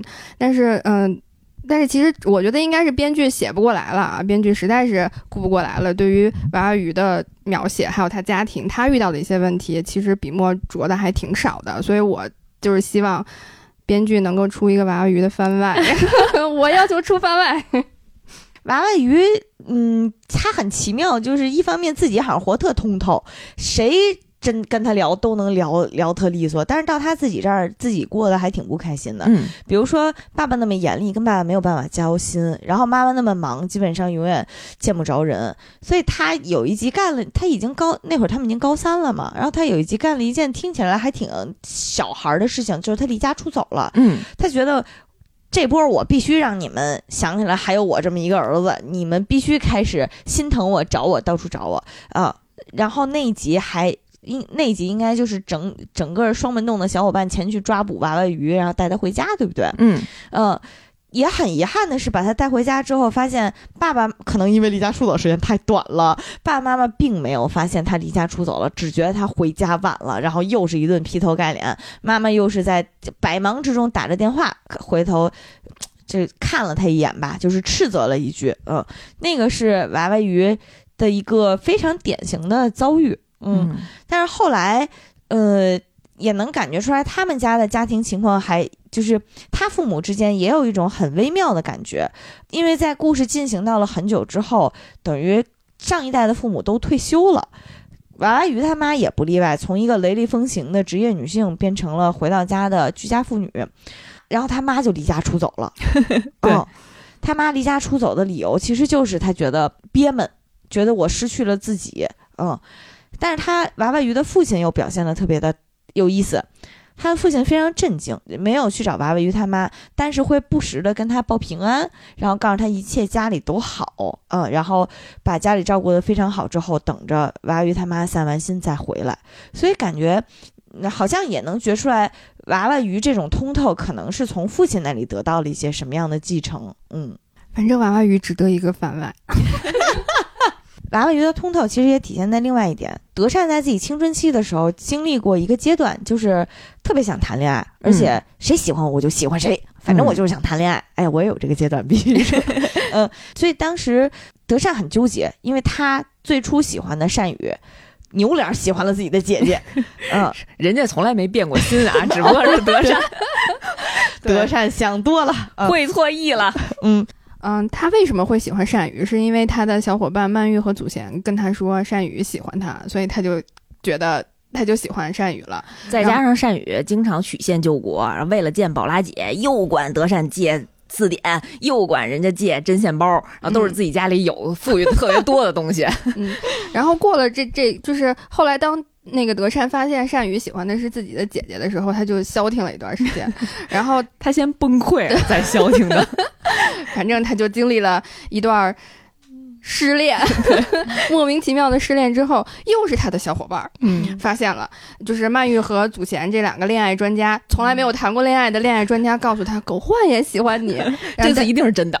你信我，对但是这一次就是德善，就是应该是有了 PTSD 了。对对，然后他其实是在就是在处理跟狗焕的这个感情上面，他是十分的小心翼翼的，嗯然后不断的去试探，不断的去确认，呃，狗焕到底是不是真的喜欢我，我会不会又一次自作多情？嗯，然后就是在这个节点的时候。呃，为什么会聊到这个？是因为，嗯，阿泽约他去看电影，但是最后失约了，哦嗯，然后他就觉得自己没有任何人喜欢他，自己全世界是负我。对，是自己是自己不值得被爱，嗯然后就跟娃娃鱼谈心嘛，然后娃娃鱼其实就呃问了他一个还挺关键的问题，他说你不要去想谁喜欢欢你，但是你要去想的是你自己到底喜欢谁，嗯嗯。真是灵魂拷问。真的是活得太通透了。嗯，然后在说这句话之前，其实娃娃鱼还啊、呃就是嗯逗了一下，逗了一下德善。他们在聊天的过程当中，嗯，娃娃鱼突然说了一句：“哎，阿泽你来了。”然后德善马上就去。呃，望向了娃娃鱼指手指的那个方向去找阿泽，然后我觉得这个其实也是一个就是铺垫吧，一个一个一个埋埋的一个小的一个细节。那你要说那这剧里对谁都有铺垫和细节，我甚至都一度认为，难道老公是娃娃鱼吗？也不是不可能呀。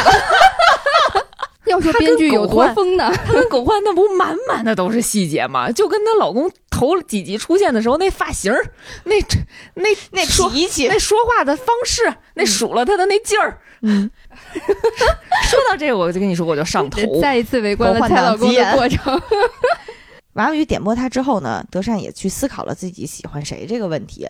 他面临的对象，第一是狗焕，一个每天吐槽他、攻击他，然后呢就是数了他，数了他的男孩子，然后一个是阿泽，嗯，话少，人忙。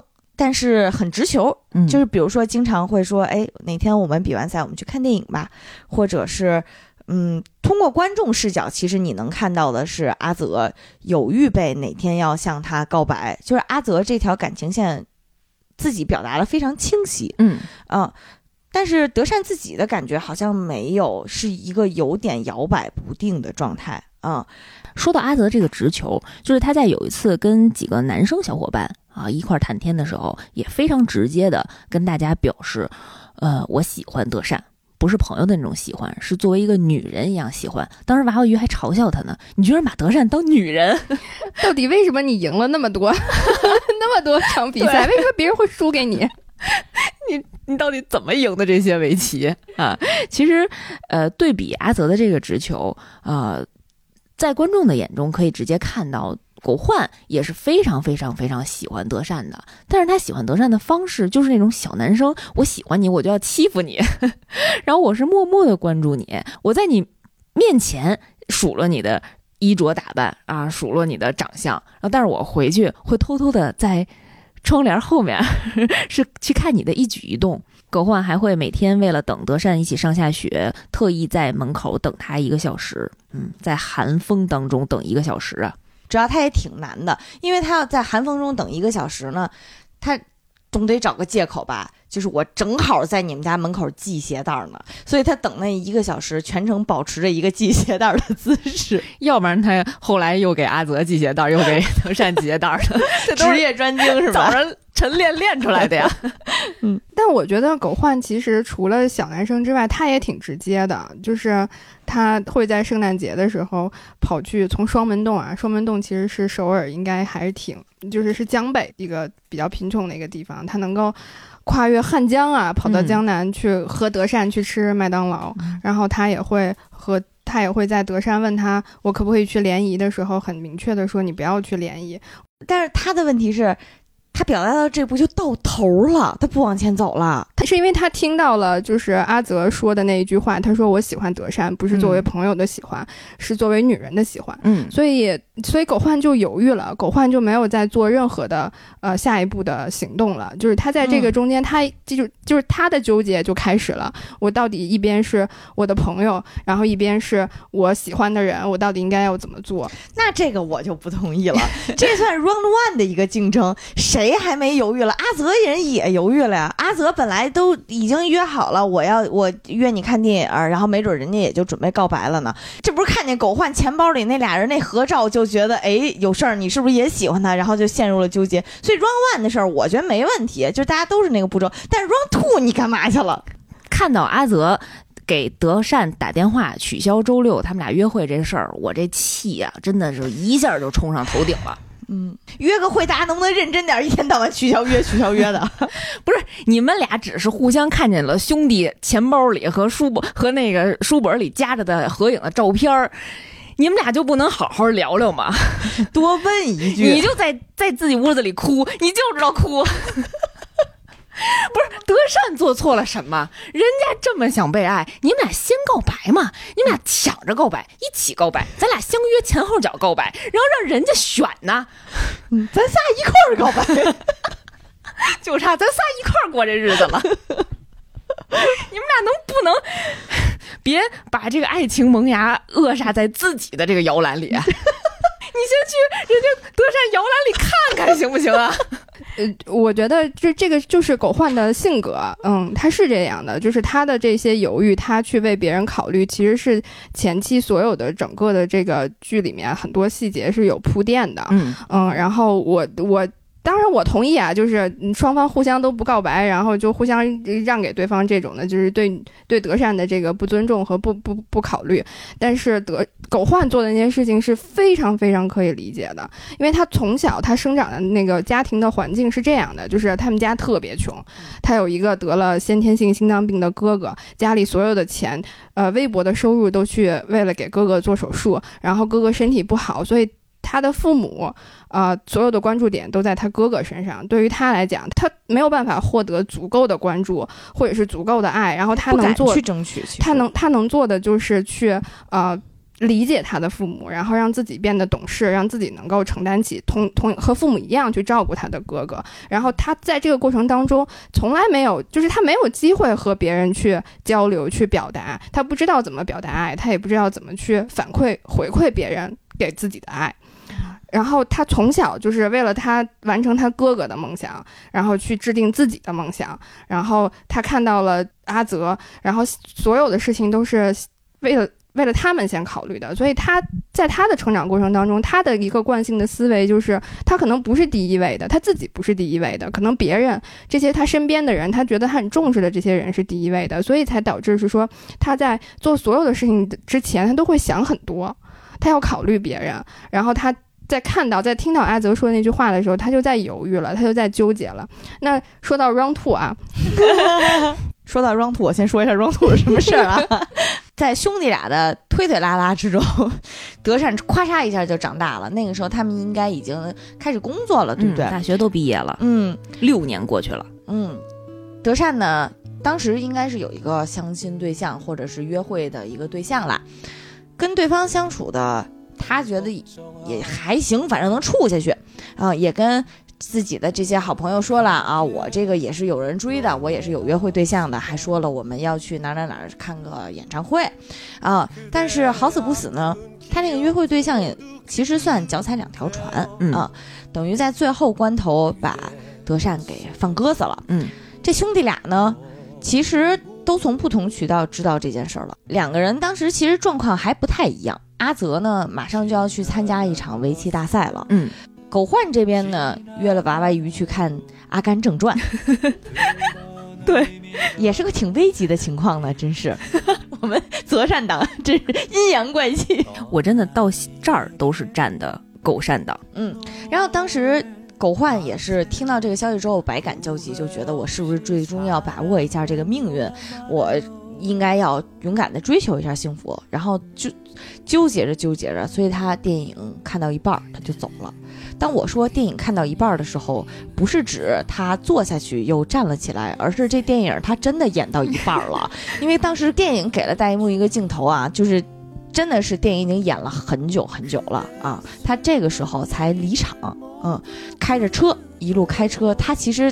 嗯，怎么说呢？他那时候开车算是坚定了信念，但是发现一旦坚定信心呢，好像全世界都在跟你作对，嗯又是遇上堵车，又是遇上车祸，你这边一路按喇叭也没用，最终呢，也是艰难的，像命定的男主一样，赶到了德善的所在的那个地点。嗯嗯，但是镜头一转，其实我们看到的是站在德善身边的是阿泽，嗯然后狗焕终究还是晚了一步，他看到两个人相遇之后，扭头就走掉了。嗯，而且当时阿泽是什么情况呢？他是放弃了一场非常重要的比赛，是在他的职业生涯当中第一次弃权一场比赛啊，就是为了来陪伴德善。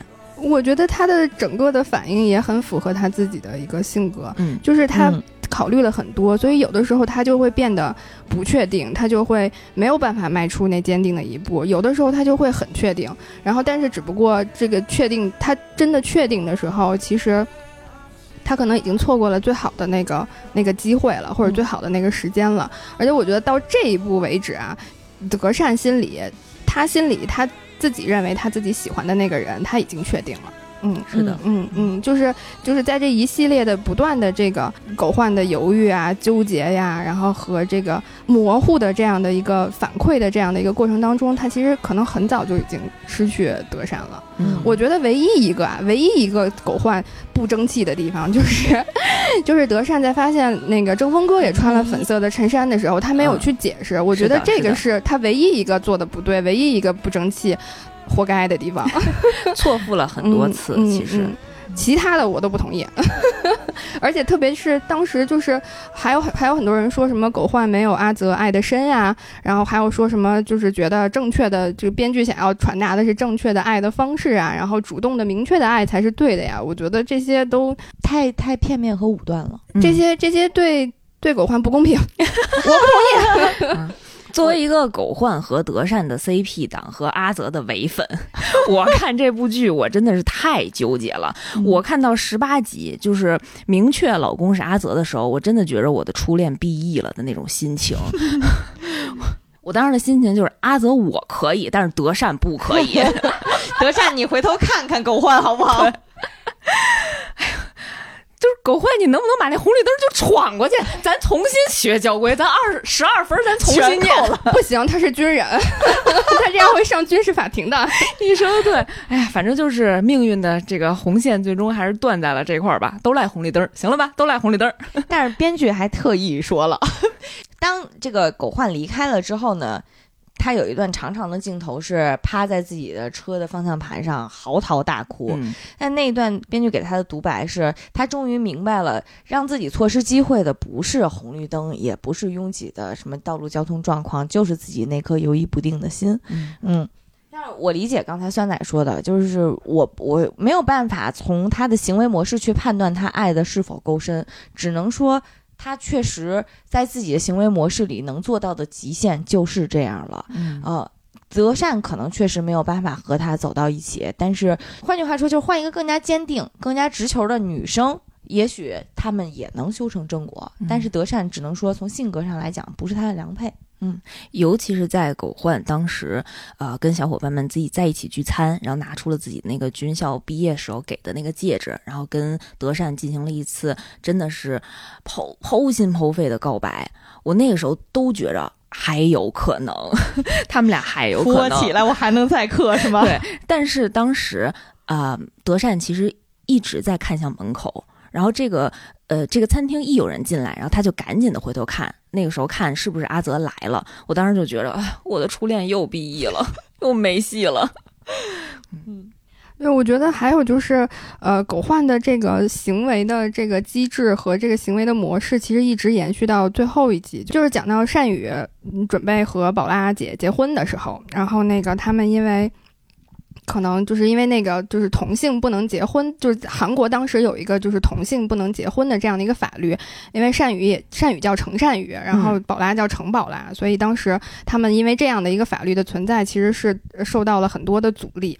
然后在狗焕要回地方部队的时候，然后在从那个家里走到胡同口的时候，看到了呃善宇坐在一个人自己坐在那里喝闷酒，嗯，然后他就呃看了看手里的车钥匙，然后又看了看时间，他就把车钥匙放到了自己的。那个兜里面，然后就坐在善宇旁边，然后善宇还问他说：“那个你还不回去吗？就是你就都晚了。”然后他说：“那个啊、呃还有时间。”说，然后然后就是谎称说自己的车坏了，对，嗯然后说善宇喝酒，我可以再坐大巴回去。然后呃，什么话也没说，就拿起了酒杯，倒了酒，就和善宇开始喝酒了。然后，但是他和善宇之间也没有任何的对话，只是陪善宇喝酒。我觉得这个，嗯，他的性格特点就是。他先考虑别人，嗯然后他的所有的思维的方式、行为的模式也都是以这个为为优先的。让狗善党唯一欣慰的就是在现实当当中，啊，德善的演员和狗焕的演员真实世界里是在一起了啊，给我们这个 CP 党有小小的安慰吧。嗯请回答的编剧后来还写了好多剧，就是机智的什么什么系列，包括机智的监狱生活，还有机智的医生生活，就是他们。我感觉这几部剧，呃，这几个系列下来，就是编剧在努力的去营造一个真善美的一个世界。就是你发现没有任何的反派，然后也没有任何，就是它只是呈现了生活的苦，然后这些人是怎么去和生活的这些苦去相处、去共存的。嗯，然后呢，但是这些真善美它又不是说教的那种，它也不悬浮，然后也不架空，就让你会觉得很真实。然后包括呃，他们后面一系列衍生出来的，就是通过剧里面衍生出来这些综艺，也都是这个这个效果的。我为什么会看到一九八八，就是因为呃，当时他们拍了一个《花样青春》，然后是请了这个郑焕、郑峰、单宇。然后还有阿泽，他们一起去非洲拍了一个旅旅行的节目。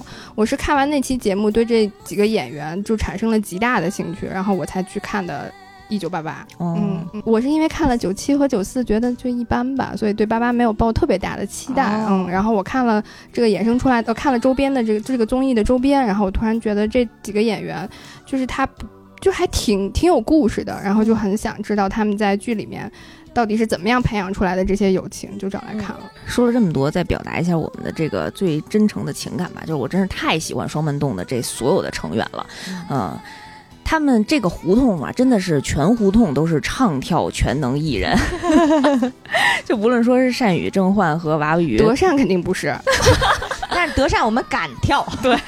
勇气可嘉、嗯。啊！那个三个男孩儿，然后在双门女子高中的那个帮德善救场，上来就组合男团舞蹈，哎 都没带排练过的、啊，特别厉害。然后再加上德善的弟弟卢野，然后情歌王子，再加上罗女士，这个没有伴奏，然后自己就是一台戏的这个 谁也别想把我拖下场。唱跳全能方若琪，嗯，啊，然后这然后还有娃娃鱼的父亲，其实也是从小呃自己的梦想就是当一个 dancer。嗯，当时他说出来这个梦想的时候，其他父母都惊呆了。坏了。